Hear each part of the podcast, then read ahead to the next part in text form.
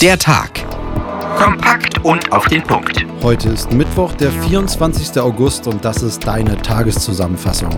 Lux, die Nachrichten.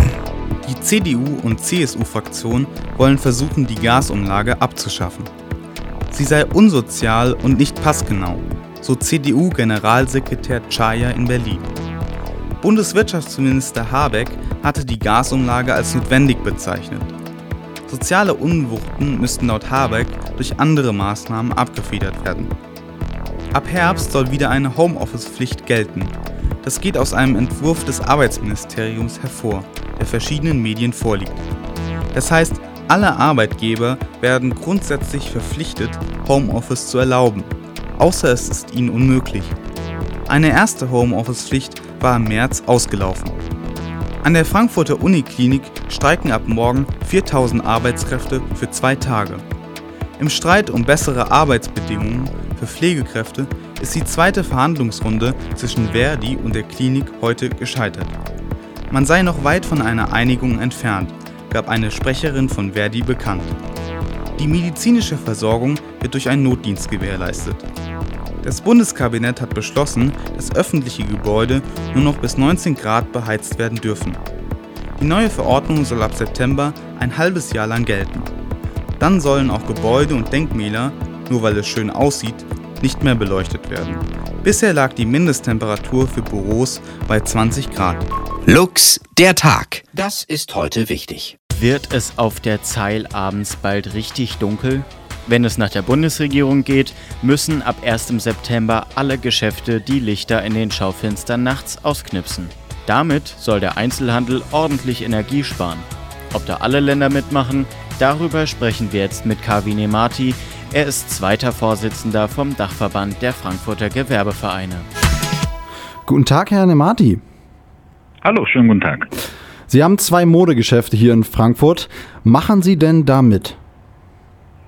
Äh, wir werden wahrscheinlich äh, mitmachen, wobei äh, ich finde es nicht richtig, sowas jetzt per Gesetz oder Erlass durchzusetzen, sondern das muss jeder Geschäftsinhaber für sich überlegen.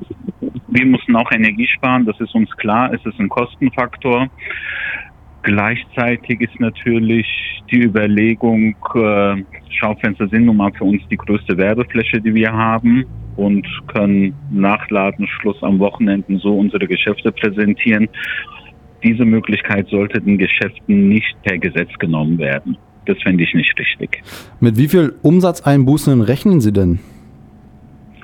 Das ist natürlich sehr schwer kalkulierbar. Äh, man kann ja nicht messen, wie viel Umsatz Schaufenster bringt, aber wir merken ja in unseren Geschäften und so wird es auch allen anderen gehen, äh, dass man gerade Montag, Dienstags viele Kundinnen hat, die kommen und sagen, ich habe bei Ihnen beim Spazierengehen was im Fenster gesehen oder auch abends und das wird sich natürlich deutlich reduzieren. Ich schätze mal, fünf Prozent Umsatzverlust wären dann schon drin, vorsichtig gerechnet. Haben Sie denn keine Angst, dass die Leute vielleicht auch Randale machen und vielleicht Fenster einschmeißen, weil die Stadt am Ende komplett dunkel ist? Äh, Beleuchtung von Schaufenstern sind natürlich auch immer ein Sicherheitsfaktor in den Städten. Äh, man sieht ja mittlerweile, dass viele Straßenlaternen die Gehwege kaum noch beleuchten. Äh, meistens, weil die schon äh, zu einer Zeit geplant wurden, wo es weniger Bäume auf den Straßen gab und mittlerweile einfach durch die Bäume das ganze Licht weg äh, äh, wird und Schaufensterbeleuchtung da einfach sicherheitstechnisch viel ausmacht. Ähm, ja, es wäre nicht schön in den Wintermonaten vielleicht weniger, weil da auch weniger auf den Straßen los ist, aber jetzt, solange es noch warm ist, macht Straßen äh, Schaufensterbeleuchtung schon sehr viel aus in jeder Hinsicht. Ich meine, wir haben ja auch an der Konstablerwache sowieso schon zum Beispiel einen Brennpunkt oder auch die Hauptwache. Das wird ja Eben. dann auch definitiv nicht besser, wenn alles dunkel ist. Nein, nein. Auf gar keinen Fall. Äh, Würde ich jetzt auch wirklich äh, nicht empfehlen, das dort mit aller Gewalt durchzusetzen. Man kann ja einfach bestimmte Uhrzeiten machen. Also dass man nicht sagt nach Feierabend direkt, sondern ab 12 Uhr nachts. Und das dann auch eher in den Wintermonaten als jetzt in den Herbst hinein. Ob es ab 1. September wirklich klug ist, damit schon anzufangen, bezweifle ich. Es kommt ja auch noch der Faktor dazu, dass der Einzelhandel nicht nur durch Corona, jetzt auch durch äh, den Ukraine-Konflikt sehr leidet. Die Umsätze sind sehr rückgängig eigentlich die höchsten, seit ich selber im Einzelhandel tätig bin. Ähm, wir haben schon sehr viel Last zu tragen. Gestiegene Lohnkosten sind nur ein Faktor, aber auch die gestiegenen Energiekosten. Und die Schaufenster sind nun mal eine Möglichkeit, Kunden gerade auf die neuen Herbst-Winter-Kollektionen aufmerksam zu machen und sie reinzulocken. Wenn uns das jetzt komplett genommen wird, ab bestimmter Uhrzeit, ist es schon ein Schlag aber, aber Sie bleiben dabei, dass Sie sagen, äh, dass Sie da mitmachen mit Ihren Geschäften und dann verdunkeln? Wir werden anfangen, äh, wir wissen noch nicht, wann wir anfangen, wir werden aber demnächst mal das probeweise machen und gucken, wie die Auswirkung ist. Und wenn wir sehen, dass es doch auf den Umsatz eine deutlich negative Auswirkung hat, werden wir es natürlich zurückziehen. Es sei denn, wir werden per Gesetz dazu verpflichtet. Sie haben es eben schon gesagt, Sie mussten unter Corona schon leiden. Jetzt wird Ihnen vorgegeben, die Lichter auszumachen. Haben Sie nicht so langsam die Nase voll, dass alles über Ihren Kopf hinweg entschieden wird? Ähm, man kann es auch so formulieren, ja. Wir merken halt, dass da wenig äh, diskutiert wird mit dem Einzelhandel und aber im selben Rahmen sehr viel äh, gedacht wird, wie man den Gastronomen helfen kann. Ein Beispiel ist die Mehrwertsteuer in der Gastronomie auf 7% von 19%. Im Einzelhandel ist es weiterhin bei 19%. Äh, und es ist halt schon teilweise eine Ungleichbehandlung, äh, womit wir schon seit Corona Anfang leben.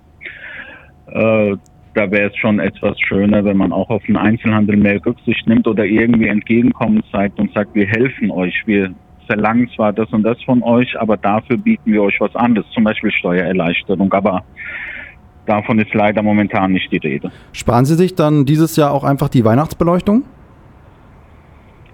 Wir haben sowieso keine sehr aufwendige Weihnachtsbeleuchtung und setzen sowieso in allen Geschäften seit Jahren auf LED-Technik. Das heißt, viel Stromverbrauch haben wir da sowieso nicht. Ähm, ich denke nicht, dass wir komplett auf Weihnachtsdeko und damit auch auf die Beleuchtung verzichten können, weil es ist einfach ein Anreiz für die Kunden, in die Geschäfte reinzukommen, wenn die Schaufenster schön dekorativ sind sagt KW Nemati, der zweite Vorsitzende vom Dachverband der Frankfurter Gewerbevereine. Vielen Dank für das Gespräch. Sehr gerne. Lux, der Tag. Das ist heute wichtig. Heute, am 24.08., ist der ukrainische Unabhängigkeitstag. Und auf dem Tag genau, sechs Monate ist es heute her, dass Russland die Ukraine angegriffen hat. Seitdem vergeht dort kein Tag, an dem nicht gekämpft wird. Till Zipprich aus der aktuellen Redaktion ist jetzt bei mir. Wie sieht die Lage denn heute an diesem wichtigen Datum für die Ukraine aus? Ja, die Ukraine bzw. die ukrainische Bevölkerung muss ihren Nationalfeiertag heute sehr, sehr eingeschränkt begehen. Zum einen deswegen, weil ein Drittel der Bevölkerung etwa nicht mehr da ist in der Ukraine. So viele Flüchtlinge haben sich inzwischen in den letzten sechs Monaten auf den Weg in andere Länder Europas gemacht. Zum anderen aber auch, weil die, die noch da sind, auch dazu angehalten sind, heute zu Hause zu bleiben. Denn natürlich tobt der Krieg auch weiterhin, auch und gerade an diesem Tag. Und im Vorfeld wurde sich speziell wegen dieses Tages große Sorgen gemacht, ob da Russland nicht eventuell einen besonders großen Angriff gegen die Ukraine fahren würde. Das ist bisher zum Glück ausgeblieben, ist aber natürlich nur eine Momentaufnahme. Schauen wir doch mal zurück auf den vergangenen Februar. Bundeskanzler Scholz hat ja damals das hier gesagt. Wir erleben eine Zeitenwende. Und das bedeutet, die Welt danach ist nicht mehr dieselbe wie die Welt davor. Und es hat sich ja wirklich einiges verändert, auch für uns in Deutschland.